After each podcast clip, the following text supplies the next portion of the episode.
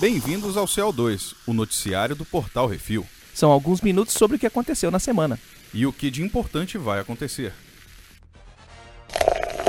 Atualidades. Google é multado em 2 bilhões 420 milhões de euros. Ai, A sentença veio da Comissão Europeia pela empresa ter quebrado as leis antitrust da União Europeia. A comissária Margrethe Vestager decidiu que o Google abusou de sua dominância de mercado como uma ferramenta de busca e deu vantagens ilegais a outro produto de sua companhia, seu serviço de comparação de preços online. A empresa tem ainda 90 dias para parar com a prática ou levar multa de até 5% da média mundial de arrecadação da Alphabet, a companhia que possui o Google. A Comissão Europeia pode multar o Google em até 10% da sua arrecadação anual. Tomou no cu. Brincadeiras à parte, que a gente sempre fala que o Google é, o de- é Deus, né? O Deus Google. Mas, bicho, se não tiver alguém pra segurar a onda dos malucos, realmente, abraço, cara. Eles têm o controle da ferramenta de busca, eles são a ferramenta de busca número um. E se você tiver uma concorrência com eles e eles não gostarem de você, eles te jogam lá pra terceira ou quarta página. E Sim. foi o que aconteceu com algumas empresas de comparação de preço na hora que surgiu o Google Shopping, que era o Frugal lá atrás. Claro. E, E todo eles- mundo sabe que, né, pra você chegar até a terceira, quarta página, você tem que estar muito desesperado. Você tem confiança no Google. O Google fala pra você os três, quatro primeiros ali, geralmente você vai ficar por ali, cara. Você não vai muito mais atrás do que isso. E se você arranja briga com um maluco que quer te quebrar e ele pode fazer isso com quase todo mundo, é um problema. Você tem que ter alguém pra segurar esse maluco aí. E, senhor Google, tá difícil, hein? E a ferramenta de, con- de busca concorrente com ele só entra no computador obrigado e muita gente tira, né? Que é o tal do Bing. Então, É, mas é o Bing, o Bing é pior que câncer. Nossa, é horrível. Games. Top 5 vendas na Steam. Em primeiro lugar, PlayerUnknown's Battlegrounds. Em segundo lugar, Sid Meier's Civilization 6, Rise and Fall. Em terceiro lugar, The Witcher 3, Wild Hunt, Game of the Year Edition. Em quarto lugar, Subnautica. E em quinto lugar, Kingdom Come Deliverance. Engraçado é que o Witcher 3 é um jogo de 2015. O PlayerUnknown, ele lançou ano lançou em alfa aberto ano passado, lançou oficialmente no finzinho do ano passado, comecinho desse ano, e Sid Meier's também é um jogo do ano passado. O que é normal você ficar Uhum. ali em cima. O único que é lançamento, lançamento na lista aí é o quinto lugar aí, o Kingdom Come Deliverance, que é um RPGzinho medieval de primeira pessoa. Essa mostra que assim, a constância de um jogo bom é muito melhor do que você ficar só lançando o jogo a toque de caixa ou só Hum. uma expansãozinha aqui e outra ali. O The Witcher, inclusive, ele tem as expansões dele, ele vai, tem, Tem as expansões, Mas é tem o importante, DLC, não é mas só você ficar botando skin, sacou? Uhum. Não é só você ficar colocando. Você coloca uma skinzinha aí o cara, ah, coisa nova. Não, não tem nada, cara. Ele bota um mapa novo. Não, o cara faz o jogo ser interessante e continuar interessante expandindo ele. E é um jogo single player, o Witcher 3, e com uma história maravilhosa e no estilo Boobs and Dragons. Sim, cara. É, é um, é um baita jogo, cara. Quem, Hum. quem jogou. Se, se você começar a jogar hoje, quando o The Witcher 6 estiver saindo, capaz você ainda tá jogando. é tipo Skyrim. e vamos lembrar que 2015 e 2016 foi aquela polêmica dos jogos estarem muito caros, as DLCs Uhum. estarem muito caras e muita gente estava fazendo os boicotes do esperem o preço abaixar para comprar. Exatamente. O que faz muito sentido os jogos de 2015, 16, aí até 17 estarem no topo da lista, porque o preço cai um bocado já depois de um tempo de lançado e a galera começa a procurar mais. Hum, Exatamente. Eu mesmo fiz boicote a PlayStation 4 até mês passado, cara. Comprei Não. agora porque eu achei que ele tá num preço ok. Não, teu caso se chama pobreza mesmo. É, né? eu sei. THQ Nordic adquire a Koch Media. A THQ, ou a THQ Nordic, divulgou essa semana que adquiriu 100% da empresa Koch Media por 121 milhões de euros. Com a aquisição, a empresa toma controle dos jogos AAA como Saints Row, Dead Island, Risen Homefront, Agents of Mayhem e Metro. Metro é um jogão, velho. Ele sozinho aí já valeria a compra, cara. Hum. assim, pra, um, pra um catálogo seu. E com essa aquisição, a THQ Nordic agora possui 36 estúdios de desenvolvimento e controla 109 propriedades intelectuais diferentes. Erra. A Koch Media e as suas subsidiárias continuarão operando como entidade independente dentro do, do grupo THQ. Que eu acho importante, que não é o como a EA faz. A EA compra, Exato. Espera o pessoal terminar os projetos que estão andando Manda e um começa a abraço. limar. Exatamente. É basicamente o só que a com o Disney faz hoje também, com, na questão de estúdio. Assim. É, Eles a compram. Disney compra e você fala assim, ó, tem um, um braço aqui, é uma outra empresa, vocês vão tocar, o presidente é tal cara, a presidente é tal cara, e vocês têm que só tá dando lucro, vambora. Falando em Disney, Disney e Lucasfilm conversam com duas novas empresas sobre jogos de Star Wars. EA Games tinha contratos maravilhosos e exclusivos com a Lucasfilmes, firmados lá atrás em 2013, quando eles ainda iam desenvolver Star Wars The Old Republic e o Star Wars Battlefront. Mas aparentemente a exclusividade está com dias contados. Depois de Battlefront ser um jogo sem single player e com multiplayer raso, e do Battlefront 2 tendo um lançamento meio morno, com problemas nos lot boxes eh, e não atingindo a expectativa, a Disney e a Lucasfilm estão à procura de novas parcerias. Sabe como é, né? Fila anda, querido. Hum, Fila não fez direito, a fila anda. Segundo o site Cinelinks, algumas fontes internas da Disney e Lucasfilmes deixaram escapar que a EA Games foi chamada para um puxão de orelha e que a Lucasfilmes já está conversando com a Ubisoft e a Activision sobre novos jogos do Star Wars. bem feito pra esses fela da puta. Eles cancelaram um jogo e destruíram o estúdio que tava fazendo esse jogo, É que verdade. era maravilhoso de Star Wars. Tão lindo, mas tão lindo que a Disney pegou os desenhos que os caras fizeram pro jogo e criou o parque do Star Wars em cima dele. É, Daí tu tira. Pois é, pois é. Aí os caras ficam cochilando em cima da parada, depois perde o contrato, não sabe o que acontece. É isso é. É, em vez de pegar e fazer o, produto pro cliente, eles estão querendo encher o bolso de dinheiro, achando que é Battlefield, achando que é The Sims, que tem 50 milhões de DLC que- pra terminar o jogo. Começaram a usar o, o- o processo deles lá de desenvolvimento e marketing, né, de como vender as paradas e tomaram no cu e tem que tomar no cu bonito, porque não, ninguém compra Battlefront. É exatamente o que a gente tava falando aqui da questão do você da- Disney aqui é, adquirir as coisas pra fazer algo melhor e pra fazer mais dinheiro. Não adianta Uhum. nada ela ter um, é, o poder sobre uma marca, um produto e falar, cara, pra que que vocês estão fazendo isso? E o Battlefront foi muito isso, cara. Assim, é, é pro fã que é, os caras olharam assim, não, qualquer coisa que você lança, os fãs vão gostar. Foi uma brochada gigantesca. O 1 e o 2. O 2 foi o pior ainda porque tá cheio de loot box pra você destravar o Luke Skywalker no joguinho. Você tem que gastar uma grana do caralho. Pera aí, velho. Eu já paguei o jogo. É, não, virou joguinho de celular, o freemium, né? É. Você compra e tem um personagem, aí pra você fazer as coisas você tem que ir comprando, usando Hum. moedinhas, botando Ou jogando dinheiro. pra caramba pra juntar a grana pra depois você comprar dentro do jogo. Não, velho, pelo amor de Deus, não é assim. E não. uma das coisas que a Disney tem é o seguinte, querido, você tem que dar lucro. É. Tipo, você pode. E outra coisa, faça. A galera do Camundongo faz direito. Hum. Pra Eles, é, dificilmente eles botam a mão numa coisa que vai ser feita nas coxas ou de qualquer jeito. E Então, a Kathleen Kennedy é uma mulher que não dá ponto sem nó. De jeito nenhum. E cara. ela, ela faz parte do, do preceito fatiou passou, não fez o que ela quer, velho. Haja vista os diretores do Han Solo ter sido, terem sido demitidos no meio do programa. Ah, que já foi falado aqui, até aqui no Uhum. CO2 mesmo, entendeu? Então, assim, cara, façam produtos bons. Cinema. no top 5 da bilheteria nacional do cinema, tá aqui, ó. Em quinto lugar, tá. Em quarto lugar, todo. Em terceiro lugar, mundo. Em segundo lugar, pulando. Em primeiro lugar, carnaval. Quer dizer, tá um sucesso danado o cinema é, essa semana aí, não é? Porque quem não ficou colado na Netflix está Netflix, Bloco Amazon Netflix. Prime. Na Ou- verdade, os, os sites que a Torrent. gente usa pra pegar as estatísticas do cinema eh, nacional e estrangeiro, eles atualizaram o estrangeiro, do bilheteria dos Estados Claro. Unidos, mas a brasileira não, não saiu ainda não. Porque o estrangeiro é só copiar colar, agora. Pois é. Ninguém tava trabalhando pra poder mandar o que eu... Não, querido, não é O carnaval, negócio. é carnaval. Não tá Não, funcionando. cara, o pessoal ainda tá de ressaca, cara. Próximo dia útil, só segunda-feira, velho. Opa. E na bilheteria americana, Arthur? Na bilheteria americana, tivemos em primeiro lugar 50 Tons de Liberdade. Fez nessa semana 38 milhões 560 mil 100 195 dólares. Isso é só primeiro final de semana, praticamente primeira Hum. semaninha aí.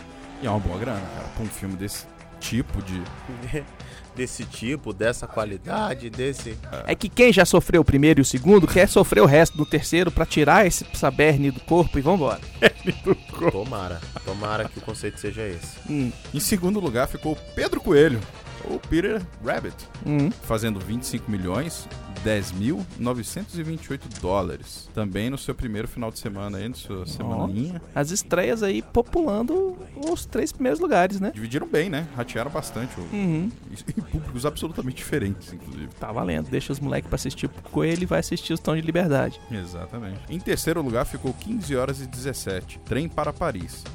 Fazendo 12 milhões 554 mil 286 dólares. Já em quarto lugar, ainda Jumanji, Bem-vindo à Selva, fazendo em mais uma semana 10 milhões 23 mil 344 dólares, acumulando um total até agora de 365 milhões 855 mil 215 dólares só no mercado americano e o Dwayne Johnson Eu acho que pagou o cachê dele. é, né? É agora que pagou para Aquele sorriso maroto com aquela levantadinha de sobrancelha, Uhum. meu amigo, tá fazendo a galera realmente ir ao cinema. E eu fui, fiquei feliz pra caramba. E em quinto lugar, O Rei do Show, o filme do Wolverine, da Marvel, Uhum. né? O pessoal falou. Da Marvel. Fazendo 6 milhões 443 mil 343 dólares. Acumulando um total de 146 milhões 579 mil 213 dólares. Ele continua no top 5 desde que a gente começou o CO2. O Rei do Show é um filme que eu saí Show. feliz, exato. O trocadilho é esse. Cheguei no estacionamento, isso era duas da, é quase uma hora da manhã quando acabou o filme, Hum. que a gente foi na pré-estreia. Cara, eu, baixei, eu parei no carro, baixei a playlist no, Spotify e botei pra tocar. E, cara, eu fiquei loop esse negócio. É muito bom, cara, porque é um filme muito legal. Assim, ele é um Hum, uma história te- boa, É, uma os personagens são legais, é tudo, é tudo muito bacana ali. Eu gostei muito Uhum. da teatralidade do filme. E, pô, o Hugh Jackman mandando pra caramba, velho.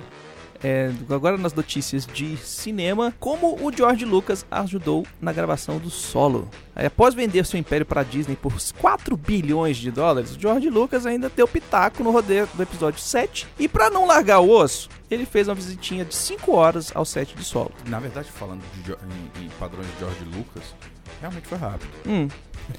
Na verdade, ele foi visitar e dar um apoio moral para o seu amigo Ron Howard no seu primeiro dia de filmagens. Segundo a entrevista de Howard Kennedy para a revista EW, o Lucas sugeriu um pequeno ajuste numa cena com a Millennium Falcon que permaneceu após o corte final do filme. Sua contribuição aparentemente foi um- uma simples frase: Por que o Han não faz simplesmente isso? Ron Howard estava próximo a ele, gostou da ideia e colocou no filme. E é isso aí, cara. Assim, às vezes você dá uma ideia e ela fica melhor. É, Melhor. se for para gagar valor, Exatamente. tá valendo. Pô, é ótimo. Se for ruim, você ignora e continua fazendo as coisas. tá Aparentemente é um gagzinho para fazer o povo rir. Ah, sempre é, né, cara? Esse tipo de É coisa. tipo, É, é, é o fanservice, às Hum. vezes. É um, às vezes e até. afinal de contas é o pai da parada dando Querendo ou cutuquinho, não, né? por mais que a gente reclame das porcarias que ele já fez aí e tudo mais, não sei Uhum. o que, esse maluco aí criou isso tudo, cara. Então, há de se respeitar pelo menos a opinião dele pra quando ele vai falar da origem. Ryan Johnson e os Últimos Jedi. Em entrevista ao podcast Slash Filmcast, o diretor de Os Últimos Jedi desmistificou vários fatos sobre o filme. E aqui, Zitos e Plínio, inclusive, que até agora não tinha falado que é o maluco da voz. Ah, pra quem é. não conhece. Quem não conhece? Todo mundo escuta o PN, Esse velho. O Plínio, lindo. ele é o mago do PN. Sem ele, o PN é PN. Se ele PN. Queria negar, mas é. E assim, a gente vai falar um pouco aqui sobre o. o- pontuar, na verdade, as, as principais coisas que foram ditas. Isso, a gente fez um resumão de um- uma entrevista de uma hora e quarenta que ele deu pro podcast. E, e a gente pegou uns tópicos assim que são mais legaisinhos pra gente falar em português, porque tem muita gente que não fala inglês, né, Miati? Ryan Johnson, depois de Looper, teve várias reu- reuniões informais com Kathleen Kennedy até que ela convidou para dirigir o episódio 8. E pra quem não conhece essas reuniões informais, são basicamente é, conversas sem um foco principal. É, o que, que você tá fazendo, quais são os seus trabalhos e tal. Meio que pro. é, normalmente é entre o diretor e um produtor, o diretor e um, e um assistente, um diretor e um outro. É, é, ou ator e um diretor, um ator e um casting, e o pessoal vai tentando se con- conversar pra se conhecer.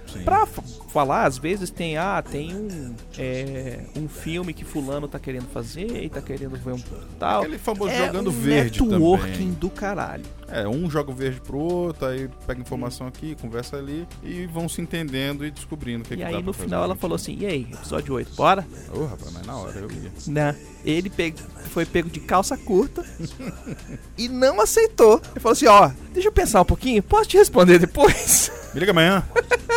Depois da reunião, depois dessa, desse momento apertão aí que o menino ficou, né, Uhum. nervosinho, ele foi assistir a um corte do trabalho do filme do Godzilla. E acabou não tendo nenhuma ideia pra ajudar na montagem do filme de Garrett Edwards, né? É, é o de quem dirigiu o Rogue One. É? Uhum. Olha só, Aí, rapaz. olha o timeline. O Garrett Edwards estava fazendo o corte bruto do Godzilla ainda, quando ele falou, quando a Kathleen virou pra ele e falou assim: "Vamos fazer o episódio 8?" Não pense que é o Godzilla atual. É o Godzilla o último que saiu. Uhum. Então, assim, já tem uns bons aninhos aí, que esse negócio tá, Exato. tá vindo em construção. Uhum. Pra gente ver que o quão importante é você manter um, um ritmo de trabalho também bom e fazer o network, como você tá Exatamente. falando, Não independente Senão de pra uma onde você reuniãozinha boqueta. Exato. Ah, vamos tomar um café? Sim, Vamos senhor. lá. Sim, senhora, bora. Como não? Ao invés de fazer uma lista de prós e contras, ele virou noites assistindo documentários de desastres e encaladas, e escaladas de montanhas, o que refletiu o medo dele em falar, em falhar. Tá, mas essa parte eu não entendi. Ele Tá vendo? Ele tava perdido, ele tava com medo de desastre, Porque ele tava com medo de errar. A montanha é o Star Wars. Exato. O alpinista é ele.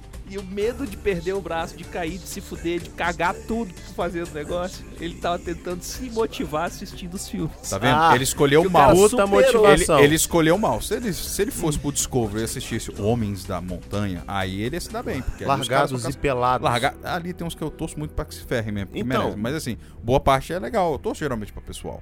É. Porra, vai assistir no limite, cara. Sei lá. Eu acho que ele assistiu no limite também. e aí o que aconteceu? Depois dele aceitar e falar, não, vou fazer, ele não, não assinou o contrato diretamente. Ele foi aos pouquinhos discutindo as ideias e lendo o script do episódio 7 letra por letra, né? e tendo reuniões com o J.J. Abrams falando, cara, será que pai, tá, não sei o que, piriri, pararó. E quando ele aceitou, finalmente, o despertar da força ainda tava na pré-produção. Eu acho que, na moral, ele não aceitou. Rolou um tapa na orelha. Dá pra dar uma resposta logo e tomar vergonha nessa cara, seu Ó, safado? dá o desce, fala da puta. Eu É, acho que rolou assim, uma pressãozinha, hum, porque, cara, já tem um tempo aqui que tá nesse reboleixo, cara. Hum, E aí o que, que rolou? Enquanto eles estavam gravando o Despertar da Força, ele estava assistindo os copiões, os dailies, né? E escrevendo o episódio 8 em cima do que ele estava assistindo, Caraca, Em no cima- né? em cima do, do roteiro do episódio 7. Quando terminaram de gravar o episódio 7, o episódio 8 já estava escrito. É bom também, assim, o lado bom dele participar da construção toda do episódio Uhum. 7 é porque por mais que fosse outro roteiro, outra cabeça trabalhando, outra direção, o cara já tava com os personagens e as situações sedimentadas Hum. Sim. nele ali, inclusive na própria construção da narrativa que ele ia criar ali. E aí tem o- um dos entrevistadores, ele perguntou o que, que ele achou de ter o enredo do filme já definido pra ele. E a resposta dele foi que se, se puder ter o J.J. Abrams fazendo o casting de todos os seus filmes, ele vai, ele vai querer. que tá valendo. Tá É bom? Cara, é um baita conselho. Se você Né? tem um cara desse ali escolhendo pra você Hum. montando tudo junto, Mantém, cara. meu filho, abraça e vai. Inclusive, ele coloca um- uma informação aqui: tinha um documento gigante em que colocava as ideias sobre o roteiro, que ele submetia a Lucasfilmes para refinar o script. E a descendência da Rei tinha uma gama gigante de possibilidades. E ele foi escolhido a melhor pra história e ponto final. E é isso aí. Hum. Sem muita conversa. Praticamente todas essas teorias que a galera dos fãs tentaram levantar e colocaram ali, tava no documento antes mesmo do episódio 7 ser lançado. E a mais bizarra aqui de todas as ideias aí é que era, a Ray era o robô. Nossa, cara, mas aí se fosse também, cara, pro inferno. Ele, não, ele falou assim, eu botei tudo. E aí a gente foi vendo os prós e os contras. Ela, ela é um Skywalker, ela não é Skywalker, ele é um, ela é um Muito filho do Obi-Wan, é do filho do Palpatine, é isso, é aquilo. Ele falou que todos, praticamente todas as coisas que, apa- que apareceram na internet, ele já tinha discutido, já tinha visto, escolhido qual é a melhor. Então, ele não sabia e não sabe nada do background do Snoke e não tinha como encaixar porra nenhuma no roteiro que ele já tava fazendo. Aí eu. Isso eu fico puto, sacou? Porque assim, cara, a, A a, morte- bro- a brochada do Hum. filme é o Snoke.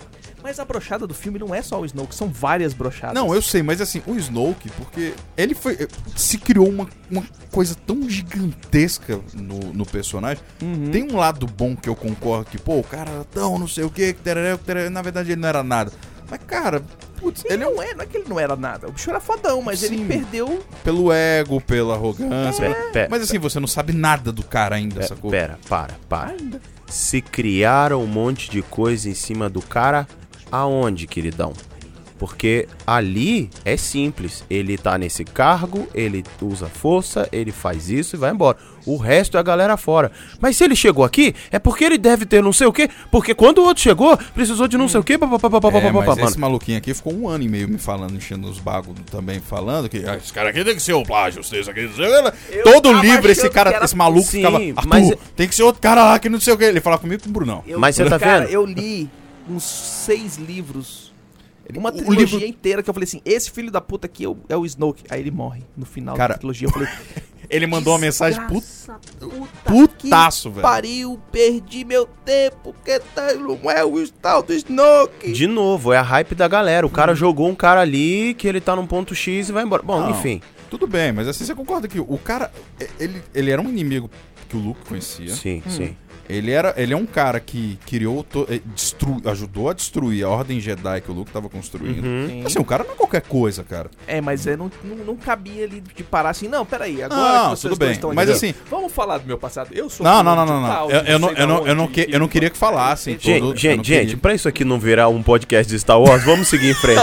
e já que a gente falou dos verdade, falecidos. Virou um grande disclaimer da É, gente, meio frustrado. Desculpa por escorregar um pouquinho no desrespeito, Vambora. mas já que a gente tá falando dos falecidos, após a morte de Carrie Fisher, ele reassistiu o filme várias vezes pensando se poderia ajustar o filme pra que a personagem também falecesse, mas não tinha cenas melhores do que o encontro com Luke e o final com Rey na Falcon. Mano, realmente, Não Isso tem é muito- jeito. não, né? cara. realmente. A coisa mais bonita que ele podia ter feito é deixar ela viva ali, cara. É. Porque assim, ficou, ficou bonito pra caramba, cara. A gente chega naquele final que você encontra, eu entendo. Cara, o cara Você não quer mexer, você não quer mexer. Não, de jeito nenhum. Os dadinhos do Han na mão dela. Nossa, esse Não. é do dado, cara. Não funcionaria de outra forma, Não, entendeu? não tem jeito. Ninguém. Podia ser o Luke, não ia funcionar bem daquele jeito. E aí tem a tal da manobra Holdo, que é quando a capitã suicida pega o Sim. cruzador, aponta pras naves do Império e fala: Hiperespaço! Tabum! Cara, aquela. Aliás, que é uma cena maravilhosa. Muito bem executada. A coisa. Cara, um negócio que você para de respirar. Uhum. A música trava. Não, Eles você trava. saturam tudo, fica preto e branco, e aí. Aí você tem que falar pras pessoas que o filme não tá com defeito. Parabéns, pessoas que assistem filmes e não entendem o conceito ali que tá. Aí eles perguntam, por que que não fizeram isso antes nos Star Wars, né? Aí ele meio que Porque todo mundo quer explicar. morrer. Ele todo fala, mundo gosta de morrer. Ele fala assim que manobras kamikaze já existiam nos filmes. Tem um I-Wing, um A-Wing que estoura no, no- na torre de comando do Star Destroyer e tal, e aí incapacita o- o- a nave. Mas a história ofi- oficial, ou seja, o que ele tá Uhum. até que a- a- o Pablo Hidalgo, o pessoal lá do da Lucasfilm, venha. A o ponto de vista dele é que ela foi a primeira pessoa que teve essa ideia no universo. Sim, ué. E acontece. Ó, o Luke, a própria coisa que o Luke faz destruindo a Estrela da Morte a primeira Uhum. vez, é uma missão kamikaze, cara. É porque deu certo pra caramba. e ele saiu vivo. É kamikaze, ali era tipo, ó, Assim, vamos tinha tudo pra mundo- dar errado, deu certo. Uhum. Ponto. E aí ele ainda entra com esse ponto que é muito importante. Porque a nave que ela usou era a maior nave que tinha na Armada Rebelde. Exato. Ela, ela daria um dano muito maior. E mesmo assim, ela não destruiu todas as naves inimigas. Claro. Sacou? Então não dá pra pegar um A-Wing e fazer a mesma coisa. Vai quebrar uma lasquinha não, ali. não vai dar em nada. Uhum. Uma curiosidadezinha aqui rápida. Hum. É, a sala de Snoke, segundo ele, ele comenta lá, foi uma homenagem a Madame Butterfly. E feito para remover a sensação de tamanho, ou seja, para confundir o tamanho real com o tamanho do cômodo. Ó que bacana. Curti, mano. Curti, curti. Enfim, seguindo. No lançamento do episódio 8, ele estava fazendo a abertura de algumas sessões de cinema e entre uma sessão e outra ele começou a receber uns tweets negativos sobre o filme. Foi a pior hora da minha vida. Essas vidas jovens. Ele tava entre uma sessão e outra. Ele tinha feito a abertura de uma sessão pros é, veteranos de guerra e tal, pro exército dos Estados Unidos. E ia pra uma outra sessão, num outro cinema. Tava e tava transição. dando uma meia hora ali esperando no, shopping. Aí puxou o celular e. Cara, sério, se eu sou um maluco desse, cara, eu nem olhava mais pra lá. Nesse momento aí, cara, deixa o povo se matar. Deixa. Deixa. É. Deixa, cara. Porque, cara, não merece. Só mimimi. Ele Só não mimimi. sabia a pro- qual foi a proporção de, de gente que gostou e que odiou o filme. É porque quem Até odeia fala antes. Duas ou três semanas depois, velho. Mas ele até hoje não se arrepende de nenhuma decisão que ele tomou pro filme. Aí tá certo pra caramba. Uhum. E fala que todas as decisões que ele tomou foram em conjunto com a Lucasfilm. E pra isso ele tinha duas reuniões por semana pra não ter surpresa de ambos os lados.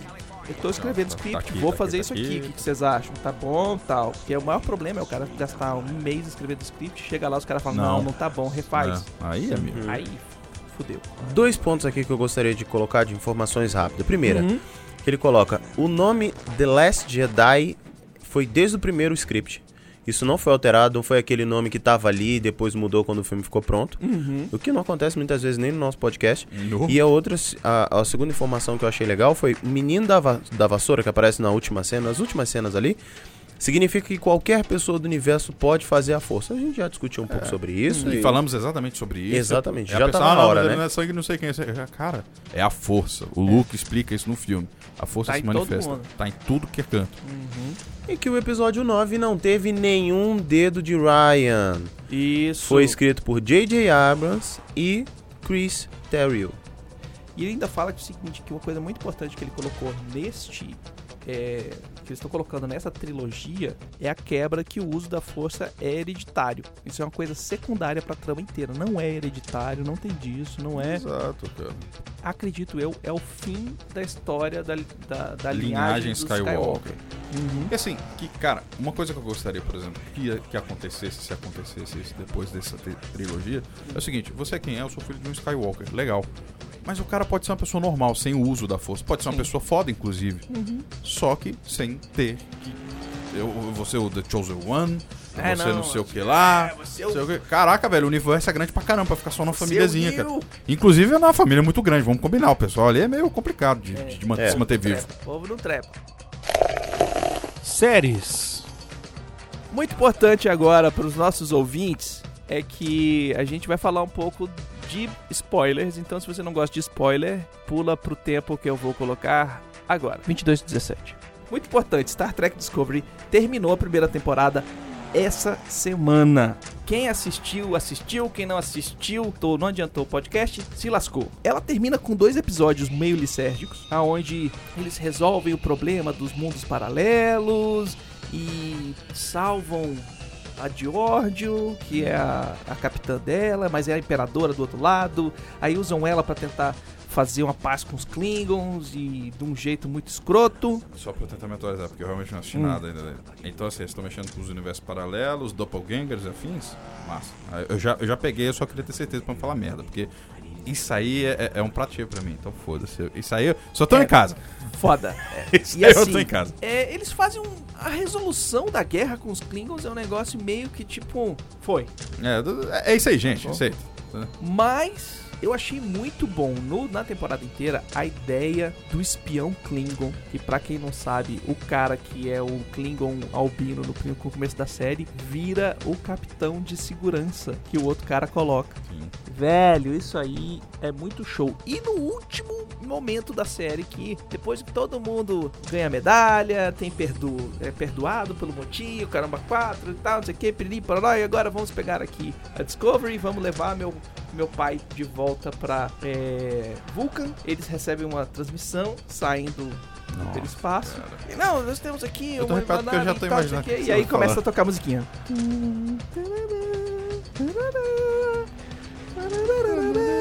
Velho. Eles fazem um esquema muito bem feito, que tipo assim, ah, eu tô pegando aqui o transponder da nave, aí aparece N, C, Nossa, cara. C, 1, aí você vai... Aí fala assim, aqui é a, a- é a nave... USS Enterprise. Aqui é o USS Enterprise, Capitão Pike falando, eu falei, Capitão Pike, porra! Caraca! termina, velho. Desculpa, não dava pra aguentar. Cara, aí, Ah, nossa, cara. Que maravilhoso, cara. E- Isso é você fazer um bom trabalho. É, velho, Capitão Pike, velho, acabou. Cara, E se duvidar, o Spock tá na Enterprise já. provavelmente, porque o, o Spock já tava no, no- sob comando do Pike. Ele já trabalhava no- no- na, Enterprise, ele fazia os, os protocolos pros candidatos também. Lá, inclusive, a manobra, o, que ele que faz o Kobayashi Maru e tal. Então, assim, o Spock já, já é conhecido Uhum. ali nesse, universo, nesse, nesse universo. Sim.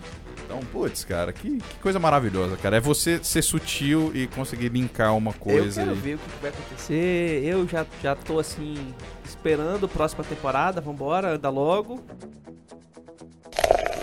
E-mails. E é isso aí, esse é o programa por essa semana. Se você tiver sugestões e críticas e e-mails e opiniões, mande pra gente para o portalrefil.gmail.com ou pra brunão.portalrefil.com.br ou baconzito.portalrefil.com.br ou arthur.portalrefil.com.br ou xaxá.portalrefil.com.br Na verdade é Henrique Chachá. Ah, é, Henrique Esse é o problema. Na verdade o meu é Arthur, Arthur Bonifácio. ou Arthur Boni. Não, eu acho que é Arthur Bonifácio. Manda pro Portal Refil. Manda o Portal Refil que é mais garantido. Eu vou- Hoje, Faz tempo que eu não uso e-mail. Tá de boa.